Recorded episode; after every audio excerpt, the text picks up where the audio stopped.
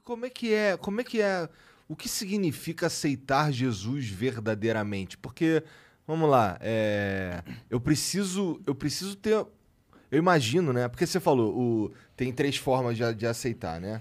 Então, a do, a do C.S. Lewis é o que mais me chama atenção, porque me parece algo racional, algo, Sim. uma decisão tomada de forma racional. Sim. Só Eu, que- eu prego para que as pessoas tomem a decisão dessa maneira.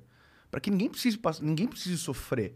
Você não precisa dar com os burros na água para você mudar a sua forma de ver o mundo. Para você, sabe? Essa é a melhor maneira possível. Por isso a pregação do evangelho. Mas essa também não Mas- é a mais difícil e mais improvável? Depende, cara, depende. É, eu, eu entendo o que você está falando, porque a fé, ela também, em algum momento, ela vai ignorar um pouco da razão. Né? Porque para você ter fé, você vai ter que crer naquilo que você não vê, naquilo que não é tangível, você não toca. Então, chega uma hora que você não vai conseguir ser totalmente racional no sentido de que a fé é o sobrenatural. Né? Então, você não vai conseguir dizer o tamanho, como é, entendeu? É uma perspectiva. Então, é, o aceitar a Jesus de verdade, cara, é quando você. a- Romanos diz: aquele que confessa com a boca e crê com o coração para a justiça. Essa é a parte difícil. Então, mas aí é uma decisão. É uma decisão construída pela tua convicção, seja no primeiro momento, por exemplo, do C.S. Lewis, Aham. ou construído por uma experiência muito profunda com o Senhor, de um socorro, de um milagre, que foi o que aconteceu comigo. Quando você olha os evangelhos, você vê pessoas que foram constrangidas pelo amor de Jesus e somente pelo amor e pela pregação do evangelho, assim como você vê que pessoas que tiveram que ser curadas de alguma enfermidade primeiro. Entendeu? Então tinha gente que estava doente, passou pelo caminho de Jesus, Jesus curou e aí começaram a segui-lo. Mas entende que são experiências antagônicas, diferente da outra, mas que o fim, na verdade, é o mesmo. Entendi. É que, assim, na minha cabeça, esse lance de, pô, é, tá, eu, eu, eu acredito em Deus, de verdade. A Minha mãe é, é da igreja e tal. Ah, é? Fui pra caramba pra igreja. Qual com- igreja? Cara, ela hoje ela vai na Nova Vida, eu acho. Uma igreja é Nova evangélica. É, igreja evangélica. Uhum. Nova Vida, mas ela. E foi bastante também na Metodista. E você passou Assembleia. bastante tempo dentro da igreja também ou pouco? Cara, então, a minha história, ela é mais. Eu ia porque minha mãe tava mandando eu ir. Essa é a verdade. É a história de todo mundo, na maioria É. das vezes. Essa é a verdade. Eu, eu ia muito mais porque ela mandava eu ir. Sim. E aí tinha vezes que eu. E por isso, talvez pra mim seja um pouco é, difícil entender esse. Esse aceitar racionalmente, porque. Eu não sei, parece que precisa ter uma experiência ali que, que, que vai te mudar de alguma forma. É, eu, eu, eu vejo esse negócio de aceitar racionalmente de duas formas. Uma que eu, eu, eu realmente acredito, eu concordo comigo nesse sentido que eu acho que é impossível de racionalmente uma pessoa desenvolver uma fé muito forte, só pela razão dela. Eu acho muito difícil. Não, Concordo. eu, eu concordo. Porque, assim, talvez isso seja o princípio, seja o início, o start. Só que a caminhada com Jesus, ela é muito profunda. Então, aí que eu na caminhada, a sua fé se desenvolve. Entendeu? Porque daí você, porque você tem fé, você começa a provocar as experiências. Então, eu tenho histórias, por exemplo, de coisas muito simples, mas que me deixaram com ainda mais fé. Um exemplo bem, bem simples. Eu tava com meu filho agora, eu tenho, eu tenho o meu o João. O João, um cara passou a noite toda mal. Você é pai, você sabe que mexeu com o nosso filho, Aham. cara. É, é o nosso ponto fraco. É. Cara, meu filho passou a noite toda mal, cara. Vomitou, é, passou muito mal. Quando nós acordamos de manhã, e ele tava naquele estado ainda, eu falei pra ele, filho, a gente tem um acordo na nossa casa que a gente fala a verdade sempre. Então, vai tomar vacina. Filho, vai tomar vacina. A gente não fala que vai dar uma volta e tem um golpe. A gente fala a verdade. Daí eu falei, filho, ó, pai vai te falar uma coisa. A gente é, vai no médico se você continuar mal. Papai vai no médico, talvez você vai ter que tomar soro e tal. Eu expliquei pra ele. Cara, eu comecei a falar isso pro meu filho, meu filho encheu o olho de lágrima na hora. Ninguém- ele não quer ir no médico. Ninguém quer. E ele falou, papai, mas eu não quero ir no médico. E já chorando, cara. E eu já, já fiquei. Cara, e qual é a pregação? Qual- o que, que eu prego? Eu prego que, eu- que existe um Deus que se importa com a minha casa. Que se importa com o todo, mas que olha pra mim, que olha pro Dave, pro João, pra Paula, lá na minha casa, lá na minha casa de Joinville.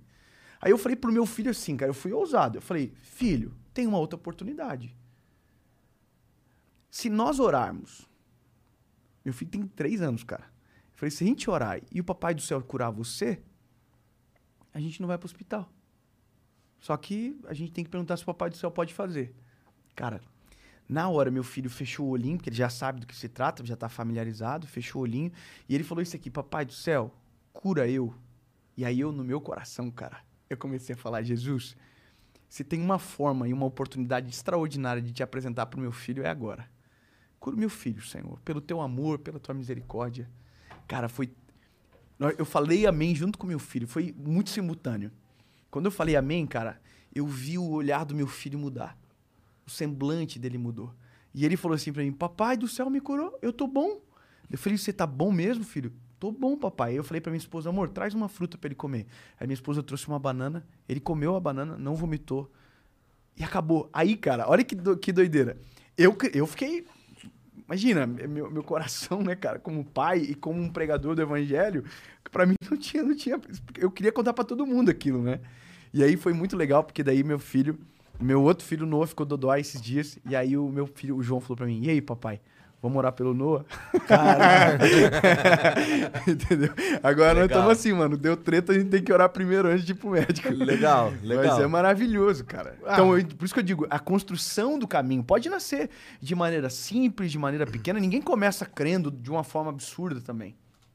Tem o um processo, né? É, então, pelo que por você isso tá aí, falando... Por isso o discipulado é importante também. Uhum. É. Porque o discipulado na caminhada, ele vai solidificar a tua fé. Vai trazer alimento pra fé, entendeu? E eu acho que também entrando na parte do, do racional para você acreditar. Eu acho que ele é importante porque a partir do momento que você tem essa transformação, ok, acredito em Deus ou, e Jesus aceito tal, a vida ainda vai te dar muitos desafios. Vai, vai. Que vai fazer você ter que racionalizar essa sua fé para você entender como que a sua nova fé adquirida é, traduz as experiências, como que ela vai te guiar, entendeu? E, e, nesse momento você precisa da lógica, você precisa do raciocínio. Ó, oh, quer ver, cara? Tem muita gente que pergunta isso e fala comigo sobre.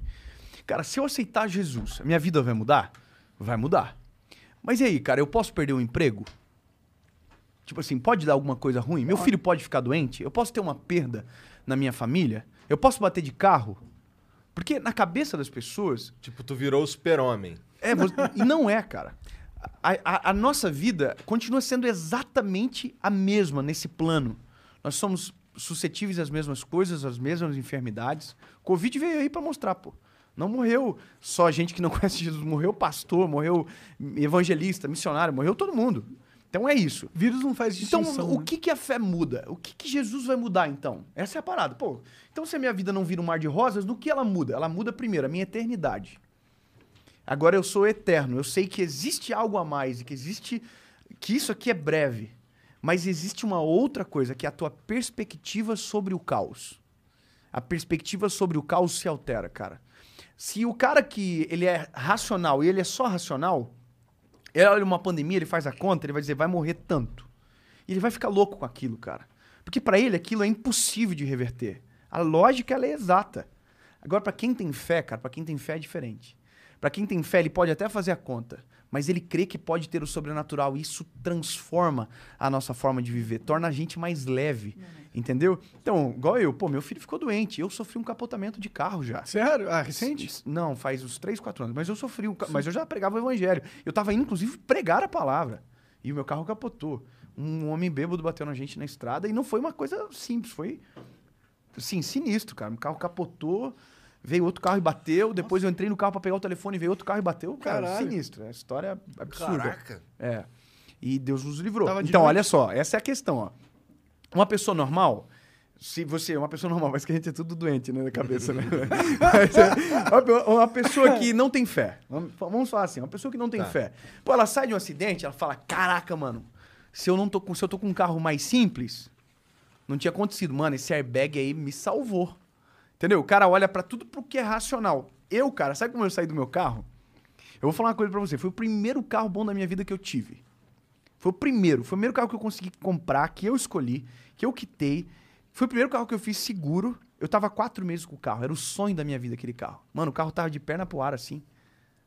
Eu saí do carro, sabe o que eu falei? Cara, eu comecei a chorar, abracei minha esposa depois de tudo. E a gente só sabia fazer uma coisa: Deus, obrigado porque o Senhor me livrou. Obrigado, Senhor, porque O Senhor é bom, a gente tá vivo, obrigado pela chance. Da... Cara, entende? A perspectiva é diferente. E eu, e dentro desse, desse acidente, eu tive uma experiência com Deus muito profunda também, porque a última vez que eu entrei no carro, eu entrei no carro, fiquei de joelhos, assim, dentro do carro, buscando meu telefone, o carro tava de, de cabeça para baixo, né?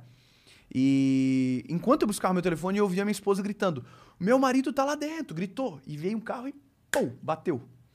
Quando o carro bateu, cara, eu não vi o carro batendo. Eu não ouvi barulho do carro batendo. Parece, eu tenho a impressão que eu fiquei como se fosse numa bolha, cara. Sem explicar. Eu saí do carro sem nada, nem um arranhão, Você nem tava dentro do carro quando eu bateu? tava dentro do carro de joelho, cara. Foi tão louco que o cara do outro carro arregaçou com a boca, bateu no volante. E eu que tava de joelho solto dentro do carro não aconteceu nada. Entendeu? Quer dizer, foi forte a batida, entendeu? Aham. E então É um eu pouco impressionante o cara vir, um carro capotado, o cara Sabe vem que, que é, bate cara? no teu carro. Era uma, era uma. A gente tava numa B- uma BR, né, uma rodovia, e era uma baixada. Então o cara viu que tinha alguma luz de ambulância no lado direito, já tinha até ambulância. E viu que tinha no lado direito alguma coisa. Mas o carro tava quase na faixa da esquerda. Então ele veio e bateu na minha porta, cara. Eu até tenho a foto aqui. Pô, foi, foi sinistro, cara. Caraca. Pensei que tu tivesse saído e mandado um glória a Deus. Não, mas mandei também. mas mandei, mas mandei sem sotaque. Mandei, Glória a Deus! Uh!